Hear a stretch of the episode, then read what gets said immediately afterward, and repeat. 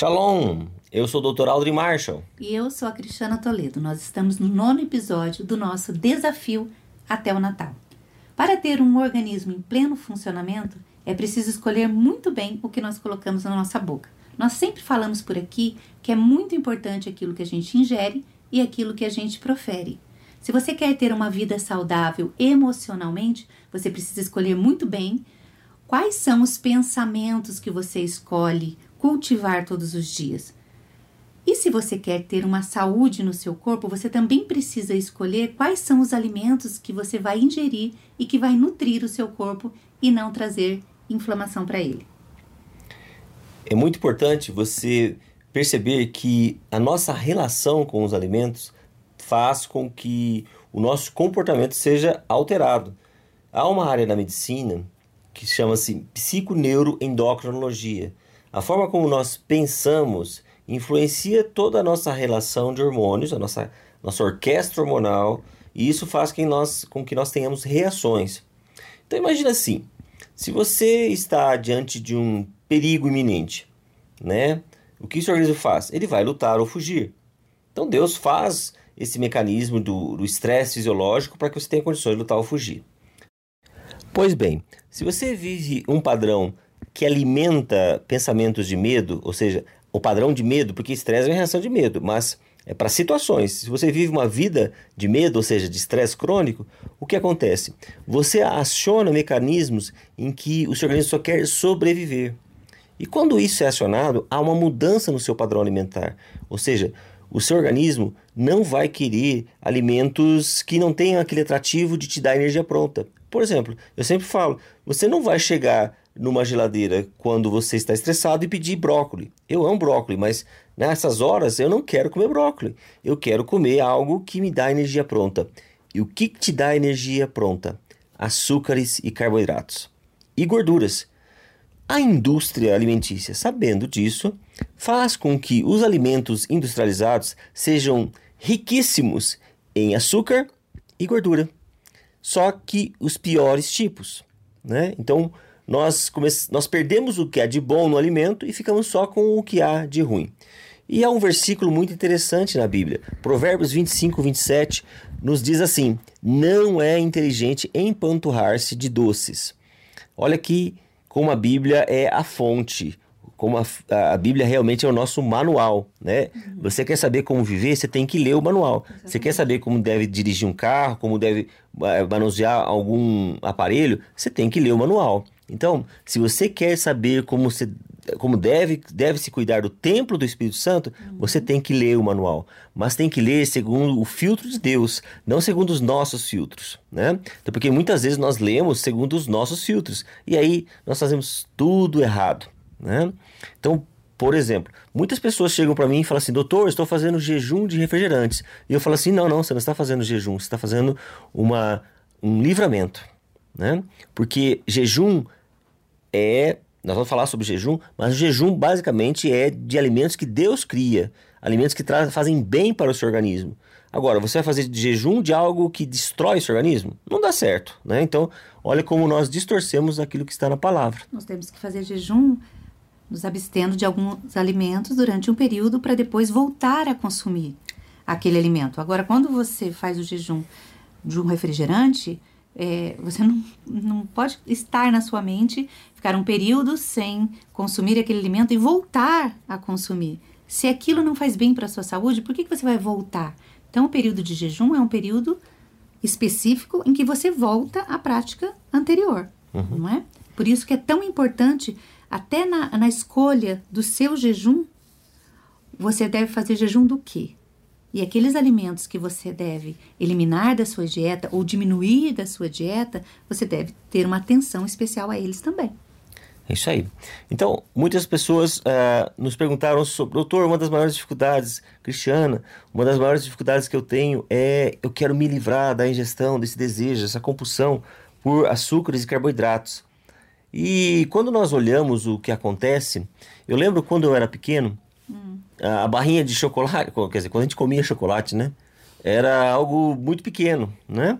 E a garrafa de, de, refrigerante era de um litro, e lá em casa nós éramos em seis. Nós tomávamos somente no domingo, em seis pessoas, e sobrava ainda para a noite. E quando nós íamos assim no cinema, o saquinho de pipoca era bem pequenininho. Uhum, e, e, o que foi acontecendo? Conforme foi é, crescendo o tamanho da porção, você deve ter percebido que foi crescendo também os índices de doenças crônico-degenerativas. Hoje nós temos um quadro chamado diabesidade, síndrome metabólica. A diabesidade, diabesidade é a diabetes que está associada, diabetes tipo 2 que está associada à obesidade, derivado de uma resistência insulínica. Deixa eu explicar tudo isso aí. Resistência insulínica, a insulina é o hormônio que pega o açúcar do sangue, a glicose, e vai armazená-la. Se você não faz atividade física de uma forma constante, né? Nós falamos sobre atividade física. O que acontece? Ela não vai para músculo, não vai ser utilizada. Ela vai ser armazenada, porque nós fomos criados com esse instinto de preservação, de sobrevivência. Então, aquilo que você não usa, você armazena. E é armazenado na forma de gordura. Infelizmente, não é armazenado né, na forma de músculo, não é armazenado na forma de cabelo. Né? Olha que coisa maravilhosa se fosse assim. Mas é armazenado na forma de gordura. E aí, essa gordura quanto mais gordura você armazena, mais você precisa, é, o seu organismo aciona a insulina. E isso vai criar então o terreno para diabetes tipo 2. E é claro, isso cria o terreno para inflamação. Essa inflamação acontece dentro dos vasos sanguíneos, é o que a gente chama de inflamação crônica silenciosa, e ela vai ser, assim, algo que acontece de uma forma sorrateira.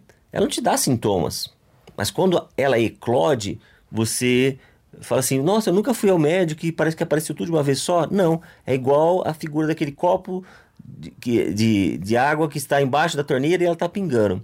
Tá pingando, tá pingando, tá pingando. Uma hora vai transbordar, né? Então ah, vai chegar uma hora que vai transbordar. Se você mantiver um, um, um padrão alimentar em que os carboidratos são a base, infelizmente hoje a, pirâmide, a pirâmide alimentar, é, a base é carboidrato. Essa pirâmide alimentar foi instituída na, na década de 70 e de lá para cá, nós só vimos um aumento do índice dessas doenças crônico-degenerativas, entre elas câncer, né, Alzheimer, é, doenças neurodegenerativas, doenças autoimunes, né, o infarto, a angina. Então, quantas doenças têm aparecido? E todas elas estão relacionadas a esse, a esse terreno da inflamação, né?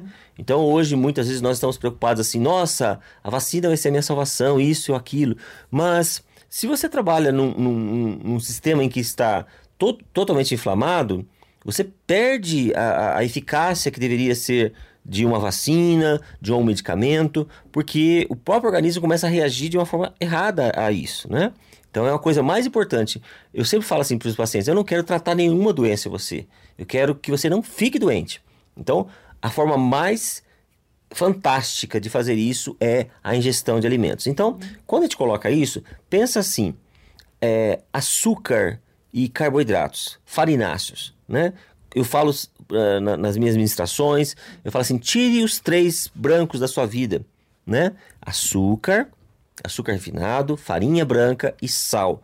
Se você tirar esses três, você já vai ver uma mudança tremenda no seu metabolismo, na sua disposição, na, no, no seu humor, né? na sua é, energia. Porque eles te dão energia pronta, sim, mas o preço é muito caro. É uma energia que é, o preço dela sai muito caro, você vai ficar esgotado. Bom, é, e tem vários estudos mostrando, por exemplo, que a ingestão de açúcar está associada, eu falei agora de comportamento, está associado a um comportamento mais agressivo. Uhum crianças que consomem muito açúcar têm uma piora no seu padrão de cognição. Então, há uma piora no TDA.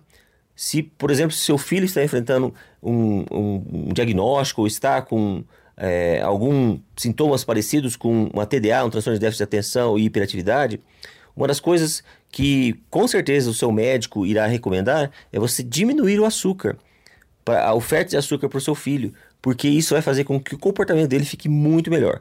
Então faça essa experiência, você vai ver como vai ficar diferente. Você mesmo vai ver como quando você tira o açúcar, como você fica menos agressiva, é, aquelas mudanças de humor que nós chamamos de labilidade emocional, isso diminui muito, tá? Então, e carboidrato. Fala, muitas pessoas chegam para mim e falam, doutor, posso comer tapioca? Olha, é, tapioca também é um carboidrato, né? A única vantagem dela é que ela não tem glúten.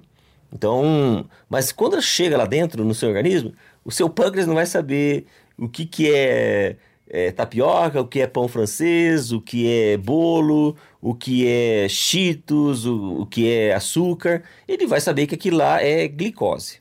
E aí ele vai ter que fazer a produção de insulina, todo esse processo que eu expliquei, tá? Então, se você está com essa cintura nos homens acima de 94 e nas mulheres acima de 80, indica que você já está tendo esse processo de inflamação no seu organismo. Bom, então vamos encerrar com uma sugestão para você. Bom, vamos trocar a quantidade que nós estamos ingerindo de farináceos e açúcares. Por exemplo, se você fala que gosta muito de tomar o café e você toma o café com açúcar, duas colheres pequenas, altere para uma, depois para meia, porque afinal você fala que gosta de café e não do açúcar. Então você precisa saborear de fato o sabor do café.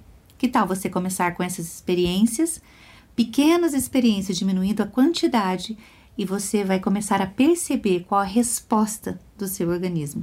Eu tenho certeza que você vai ter muito mais disposição e energia para viver o seu dia. É isso aí. E as farinhas, uma coisa interessante a fazer é fazer uma troca pelo menos para farinha integral. Né? É uma opção assim que você começa a ter um, pelo menos um aporte de fibras que ajudam a eliminar esse excesso de carboidrato que às vezes vem com a farinha. Ok? São dicas simples, é o que nós falamos. Faça um desmame. Né? É como a gente vai desmamar uma criança. É, é, é algo, é um processo, né? Mas eu creio que você vai conseguir, tá? Porque isso vai trazer muita bênção para o seu organismo e para você. Deus te abençoe. Até o próximo episódio. Tchau, tchau.